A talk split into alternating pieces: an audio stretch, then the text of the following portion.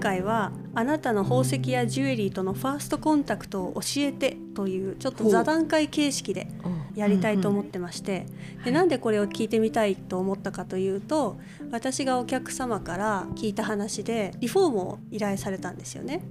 でお会いして話していた時に素敵なシンプルなパールのネックレスをしていてうん白真珠にちょっと周りにダイヤがちっちゃく散りばめられてるようなデザインのネックレスがとても可愛くってそれ素敵ですねって話をしていたらそうこれは実は人にもらったものなんですけどもうこれをもらって私何かが目覚めちゃったんですってジュエリーちょっといいかもって思ってっていう感じでおっしゃっててそういう人多いですよね。やっぱりそうなんですね。そうなんですよ。そうでそれまではそんなにジュエリーとか興味なかったんだけど宝石もなんだけどそれをもらった時にあ私今この真珠のネックレスに似合う服がないってなって、その後私はこのニットを買ったんですって言ってネックレスに合わせたニットを着ていらっしゃってたんですよね。で何ヶ月か後にリフォームのジュエリー完成しましたって言ってお渡しに行ったらもうアイテムが増えてたんで指輪とかダイヤのルース買ってみましたとかすごくいろいろ見せてくださってあすごくその1個のネックレスがきっかけになったんだなっていうのを感じて。皆さんは一体どういうところから目覚めたのかなっていうのを聞いてみたかったんですよね。そういう意味で言うと私はまだ目覚めてない、。目覚めてないうん、そんなも持ってもないですし、買い集めたりもしてないでうすし、んでもやっぱキラキラしたものは好きなんですよ。うんうんでそれの原点どこかなって思ったら、うん多分はるかさん分かってくれると思うんですけどセーラームやーっンぱりセーラームーンの幻の銀髄 章あのダイヤにも似たちょっとこうキラキラキラキラした、はいはい、幻のあれを私はいつか手に入れたいってる少女たちがみんな思っていわかたる。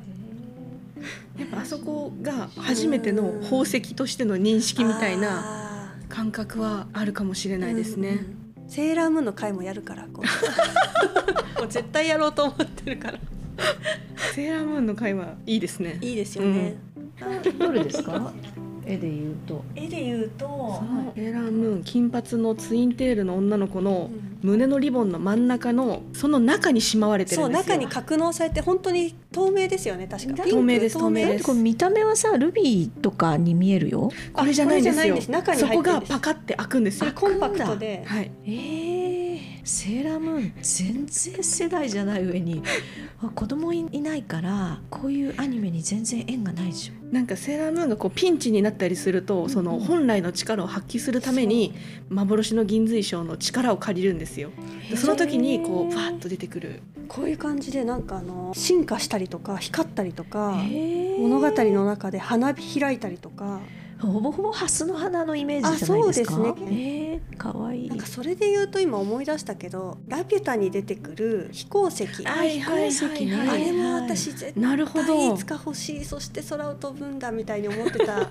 なんか友達が買ってましたよ。バカラ社製の そう鉱そ石。うそう出てましたよすごねい前々はたいてた記憶があるけど。うんうんたまに出るんですよねどこかから飛行石ね。はいはい。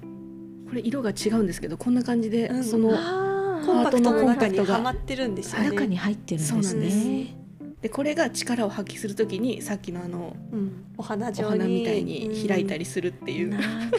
ほど。さらに打足なんですけど私応募者全員プレゼントって覚えてます ありましたね。あれの月の形のペンダントがこの前出てきて「セーラームーン」って書いてすあっごてい今度持ってきますセーラームーンの会の時にすごい貴重なもの出てきたと思って今はやっぱり世代の人たちはね割とそうですね、うんあー中学校とありかますね小学校終わりぐらいからちょうど始まって夢中になって見てたうんぐらいなのでですね私たちはキューティーハニーっていうのが小学校の頃は。はあーい。あんなセクシーなセクシー路線ですよね路線良かったのかな小学生にとってって思ってますけど。長い号ちょっと刺激が強めな強めな、うんはい。友達がキューティーハニーの T シャツって着てましたけど、ね、すごい。えのりこ先生はどうですか私はですね、うんほんと子供の頃にあれなんだろう洗剤洗洗剤金銀パールプレゼントってああああなんかその聞いたことある聞き覚えがあとる。ても聞いたことあるなんだっけな洗剤なんかのコマーシャルですよねそうそうそうそう金銀パールプレゼントってやってたのね、うんうんで子供心に金銀パールっていいなって思ってたことがある、うんへ何の洗剤だったかな洗濯洗剤のブルーダイヤそうブルーダイヤってブルーダイいうヤ洗剤だライオンの洗剤みたいですねへえブルーダイヤっていうあーで最後に「金金銀銀パパーールルププレレゼゼンント」トってねせん洗そう洗剤ブルーダイヤで、うんうん金銀パールプレゼントってなんかそのだいぶ流れが宝飾寄りですねそうだいぶ宝飾っぽかったんだよねあれがね確かにそうそれでなんか大きくなって、うんうんそうウィキペディアで調べたんですよんそのブルーダイヤを調べてたら、うんあ洗剤にもあったねっていう話になって、あーへーであれちゃんとね金銀パールはプレゼントされてたらしいやっぱり、へえパールはね三木本とかのパールをえすプごいレゼントしてたんだってへえでそのブルーダイヤのブルーっていう のは洗剤の箱が今レトロな箱が出てきましたけどなんかあの青い粒々が、あうんあー洗剤成分として洗剤ありましたねうんうん入ってるのをーあれをなんかこうダイヤって見見てたっていうことらしい。じゃあそれでこうイメージとして金銀パールっていうのがいいなって残ってそうてなんかすごい価値のあるものなんだって思ってたうん子供の頃ね、うんうんであとは中学生から高校生ぐらいの時に、その真珠にめちゃくちゃ憧れて、うんそれはユーミンのうん「パールピアス」っていう曲があって、うんうんそれを聞いて、ね、まだな恋愛とかもしてない時期だったから、うん大人の女性のことの歌詞なんだけど、うん真珠のピアスを、ね、もう別れるって分かってる、うんもう彼に新しい彼女がいるのも分かってるううんんなんかこうちょっと悔しいから、うん彼のベッドの下に真珠の自分のピアスを片方こうポンと投げとくみたいなそんな歌詞なんですよね。大人のブローケンハーツそうやそうそうつですよねそうサビがハートって言ってる真珠のピアス真珠のピアスっていうのがもうもうもうすごい入ってきてサビ頭がブローケンハーツなんですよもう失恋してるそう失い礼きしなりて破れてる そのなんかね情念の世界みたいなのが ちょっとなんか、あうんピアスが穴が開けられるようになったらまず真珠のピアスを買おうってていうのがもう第一目標だったですね。で、まあ、ピアスが開けられない時期は真珠のネックレスをちょっと母から借りたりとかあとは映画の中何の映画かはもう覚えてないんだけど母が見てた映画の中ですごいこうコンサバなうんアンサンブルの半袖のセーターの上にカーディガンとかを着てはいるはいフランス人の女優さんがうんロングのパールロングのパールうん首元じゃなくてねうんロングの胸の方までくうるん落ちるネックレ長スいネックレスをしてたのがめちゃくちゃ素敵と思っうんてででロングをどうしても欲しいって言うってん1本買ってもらったでへすえね。それがいくつぐらいの時なんですかあれはもうね大学生大学1年生ぐらいの時ですかね。うんお母様がじゃあ結構ジュエリーとかお持ちで母の身影に響つけはら大れきかてっいたたですね。へはいーまあ、普通のね家の娘ですけどうん私なんかも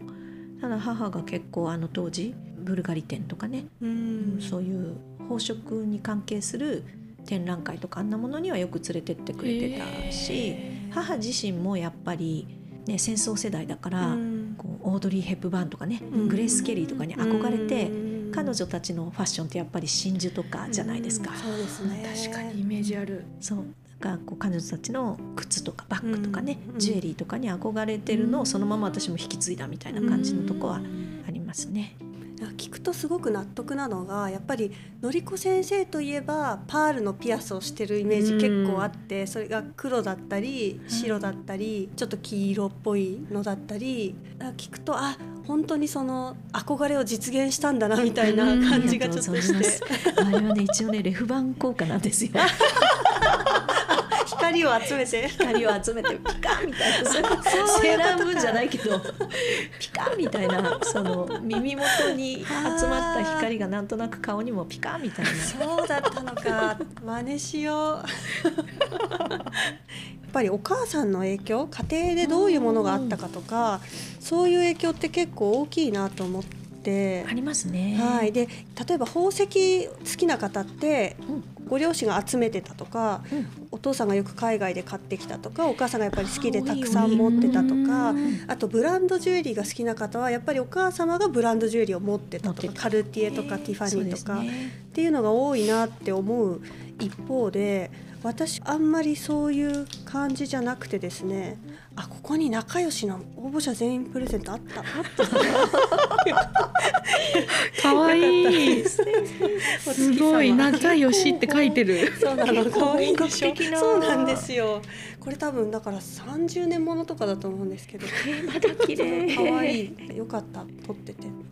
カメオもあったんですよイタリアカのメオ素敵じゃないですか。そうなんですよこれ。私のうちは父親が転勤族だったのに加えて出張がすごく多くて海外うでんでいわゆるいいジュエリーみたいなものはそんなにないんですけどシェルカメオですね。あそうですそうイタリアのカメオがあったりこれはスペインの古都トレドはのい工芸品のダマスキナードっていう技法なんですけど金と銀で細工されててめちゃくちゃ可愛いんですよ可愛い愛いですね。そう見てみてください可愛い。これもじゃあ結構古いものなんですか？ある程度でも今でも作られていてう。ん日本のあの工象芸眼品細あ工みそたういでなすそうです感じ象眼ですねですね。はいすごい可愛いそう切り出した金属の板をあの張り込んでいってうん形をこれ模様を黒地描いてる黒地とかこうネイビーみたいな感じの、そうですねね、背景なんですね。はい黒字の部分が銀なのかな多分銀と金で細工をするっていうのが多いらしいんですけどこういうのが誰も何も説明せずにそこら辺に転がってるみたいな感じのうちであとはあのスカラベがいっぱいあったんですよ。スカラベね。スカラベってスカラベって知ってなんまですしょうこめちゃくれちゃそうなんかいっぱい多分いっぱいお土産で買ってきて昆虫姉妹とかがですよ。持ってかなかった、えーこれコガネムシでカネムシ。あの、まあ、フンコロガシうんでエジプトではこのフンコロガシいろんなフンを集めてきて丸い玉を作って、うん後ろ足でコロコロ転がしながら運んだりするじゃないですか、あれをまん丸を作れる虫っていうのがその丸を太陽に見立てて太陽の神の化身みたいな感じでうんありがたい縁起がいいものとはいういか縁起のいい動物として古代エジプトとかからこのモチーフって幸運のシンボルみたいにしてうん扱われてきたもので。うんで未だにこうこれ多分陶芸でできてる陶でできてるんですけど、うんお土産物としてもすごくポピュラへーえものなんですよ。もうこれ象形文字みたいなのが後ろに彫そっうてあなるんんでですすよ。ね。そうそうみたいなものがまああいろいろとあったりとかですね。そうだよねスカラベって古代エジプトのああいうね遺跡からねたくさん出てるモチーフですよね。はい。で確かあの橋本コレクションの中にも古代エジプトの指輪としてスカラベを金でこう留めたようなものうんうんうんアームは金でできててスカラベの周りも金属がこう覆ってあってスカラベ自体は石で掘って作られてるようなものとかもあるんですよね。昆虫を模してるってことですか？と昆虫がそ昆の虫もをのじ作ゃっないてある、うんうんそのもの昆虫そそののものを作ってる。ふんころがしそのもの。ふんころがしを幸運のモチーフとしてうん飾りに使ったり、うんジュエリーに使ってる。そうそうふんころがしの形に石を掘ったりしてあー立体にして。あうんーだから今も招き猫とかあーなヘるビほとど。かあるじゃないですか、はいはいはいはい幸運のシンボルみたいな動物をそのまま置物にするとか、あれがエジプトではコガネムシなるほど。なかなかわからないというか。そうピンとは来ないですよね、結構ね意識してるとよく見かけるというかやっぱり古いもの博物館みたいなところでは結構よく見かけるものなんですけどあとはねこれ知ってます見たことありますあー見たことある。ソリテールっていうボードゲームなんですけど、へえ。一人で遊ぶから孤独っていう意味のフランス語のソリテール、まあ、指輪で一つ石の一つ石のねはい、指輪とかもソリテールって言ったりするんですけどこれがどういうものかを一応言葉で説明するとだいたい45センチぐらいあるのかなこ結構の大きいですね。結構大きい丸い円形の板があるんですけどそこにまずぐるっと周りに溝を掘ってあってでその中央の平らな部分をさらにちっちゃい溝を規則的にたくさん掘ってあるんですね。でそこに天然石で作った球体これがね35ミリぐらいかなのものを並べてあってで真ん中を一つ石を取り除いて周りの溝に置くと。でその空いた穴めがけて一つ置いてそのさらに隣の石を空いている穴に移動させるんですね飛び越すうんうん石を一個飛び越すとその飛び越された石を取り除ける。なるほど。はい、なるっほどていうことを繰り返しながらうん石をどんどんどんどん取り除いていくゲームなんですけうんど一、人でやるんですよ一、ね。人でやるんです。うんそうで一個だけ残ったら成功大抵の場合残っちゃうんですよもっとたくさん残っちゃうそういっぱい残っちゃう私が父から最近もらったんですけど父が出張先だか旅行先のあのセイシェルズっていうところで買ったものみたいでへえ多分父が今まで試した中で一個だけ残ったことが一度だけあったかどうかぐらいって言ってましたへえそれぐらい難しいな難しいらしいんですけどこれぐらいのサイズ感のあれですね、チュッパチャップスぐらい。チュッパチャップスよりねもうちょっと大きいかもこれぐらい、うんあ、結構大きいですね。そうそうそう3.5センチぐらい3.5ですかセねンチぐらい、はういんで久しぶりにこの前見てああ面白いいいなって思ってこう私の石のイメージって結構この感じから来てるなって思うところがあってやっぱり宝石っていうよりは鉱物寄りのうんいろんな色柄があったり不透明感もあったりなんか個性がいろいろある石っていうもののイメージって結構強いなって振り返った時にやっぱりこういうのが由来にあるのかなと思って。まあ、こういうゲームとかに使うのとか、うん置物とかにするっていうのはどちらかと言ったら不透明石から半透明石になりますかうね。んうん半透明っていうのは見た目不透明に見えても光が通ればうん透過光光を通せば一応半透明っていう分類になるんだけども、うんでもこれやっぱり柄が面白いし、うんね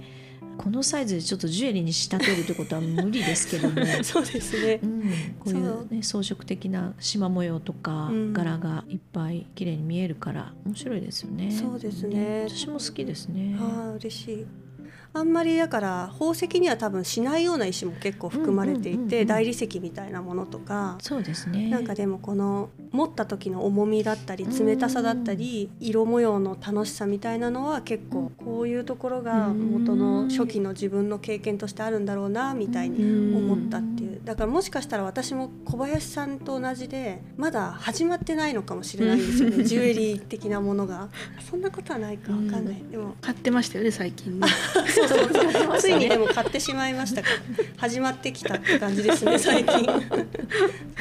ポルトガルの琥珀えとか、ー、琥珀そうなんです琥珀もねうっかり虫入りとかだとうん、ちょっと触ってて怖いので、あはーい、なんか虫怖くて、あそうなんですねはい、琥珀ってね軽いですよね。軽いですよね軽い素材です目玉ね。アンティークビーズとこかのねピンク色の絵はこれは何ですかサ ンゴで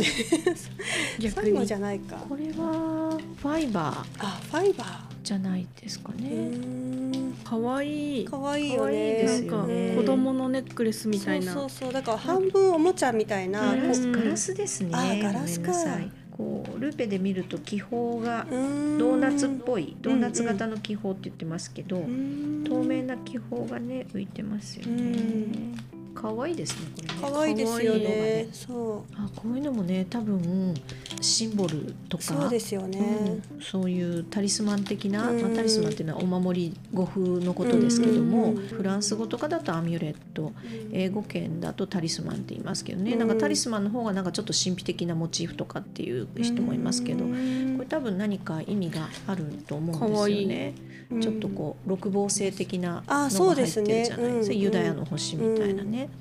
あ多分これもそうですよあ。そうそれは確かケルト、うん、ケルトの文様ですねこういう丸い。うんうんうんへえ。これ全部お父さんが。お父さんかお母さんお父さんかお母さんがそ集めてきた。うそうなんかうち歴史をあんまり引き継がない家で教えてほしいですね。そうなんですよこのトレードとかもなんとか引き出して最近ようやく判明したみたいな。なんかもうちょっとね可愛い。伝えてくれればもう魔除けとか意味がありますようね。んだからきっとスカラベとかにしろ、んうんそういう文様のあるものにしろまあ地元でポピュラーなその地域のお守りみたいなものが多いのかもしれないですね。こういうモチーフが各国の文化の中でどんな絵柄がどんな意味があったのかっていうのは本になってますよね。ああ一そう時で期よすくね読。みましたねあー私も。ジュエリーって結構、うんまあ、大きなメゾンも実はそういう目に見えないスピリチュアルなものの影響を受けたり、そういうモチーフ、うんうん、さりげなく使ってるように見えて、うん意味のあるモチーフを用いて作ってるっていうのはよく聞きますよね。ラッーキーチャームとかも必ずありますよねあの結び目ノット柄とか、はい、バテモチーフとかうん、歪め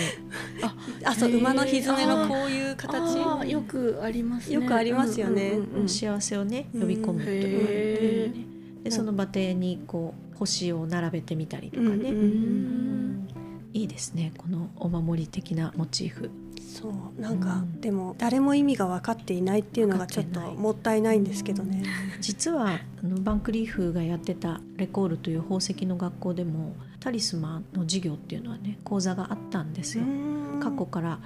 どんなお守りをどういう地域の人たちがどんな形で用いてきたかっていうのをうん4時間ぐらいのコースでねやるんですけどすごく興味深かったもう面白かったですね。うんどんなものがあったんですか？まあ、やっぱりそのアジアのモチーフとヨーロッパのモチーフっていうのはまた違うんだけども、うんこう手が組み合わさったものとかね、と竜とかそういうう架空の動物とかもそう、まあ、動物のモチーフももちろんそうですよね。んうんうん数字とか円、う三角形うん全部意味があるっていうね。うんそうなんとなく作られてはいないんですよね。結そ構うねなんです。ね、うんまあ、色もそうですし、うやっんぱり中華圏でいうところの赤とかってね、うんうんおめでたい色だし、うん金とかね青とかあと鳥の目のようなあのモチーフの魔除けのあートルコとかねあっちの方でもはいよくお土産物とかでも売ってますけど、うんうんうん有名なモチーフとかっていうのもね、うんありますよね。そうかきっとそういう大きいブランドもそういう世界中の幸運のシンボルだったり魔除けみたいなものを知り尽くしてデザインを練ってるんですやっね。てると思いますね。うんうんそこはもう本当に秘密の分野だと思うんだけれども、うんそうですよね明らかに伝わる必要はなくて逆に伝えたいわけでもなくて、うんでも見る人が見ればそれとわかる、うんわかるっていうね。うん面白い、面白いですね、うんそれは本当私も一番やりたい分野、うんですけどジュエリーをただなんとなく綺麗とかで作るんじゃなくくて、意味のあるものをね作って持っていただきたいっていうのを考えたら、やっぱりまあその人にとっての意味っていうのをねて、じっくり探っていってそれを形にするっていうのは必要ですよね。うん。いやーなんかそういろんな方とお話ししてるとあのジュエリーとの付き合い方ってやっぱりこれまでどこでどんな風にジュエリーと出会ってきたかですごく変わっていくなっていうのを感じるのであの教えてほしいですね聞いてる方にも聞いてし。みたい、うんねこういう時に目覚めてしまいましたっていうのがある方とか私もまだ目覚めてませんっていう方とかまあジュエリーはさておき石は好きですとか多分そういう方もいっぱいいますよね。石派とジュエリー派って結構分かれてる感じはししてましたけどね。そうですね。ダイヤプラチナ系の、まあ、ハイジュエリー的なものが好きな人と、そういうのはあまりでも鉱物的な石、うん石が好きっていう方とね、うんはい、そうですね。っていう感じですかね。はいい、やーありがとうございました。ありがとうございましありがとうございたまコラコランダムは毎週土曜日12時配信です。ジュエリーや宝石のことをもっと知りたいっていう方はぜひフォローしてください。はい、質問とか取り上げてほしいテーマがあればぜひ概要欄のコンタクトからメールしてください番組へのご意見ご感想もお待ちしておりますコラコランダム公式インスタグラムアカウントではエピソードに登場するジュエリーや宝石も紹介してますのでそちらもチェックしてみてくださいそれではまた来週皆様良い週末をさようなら。さようなら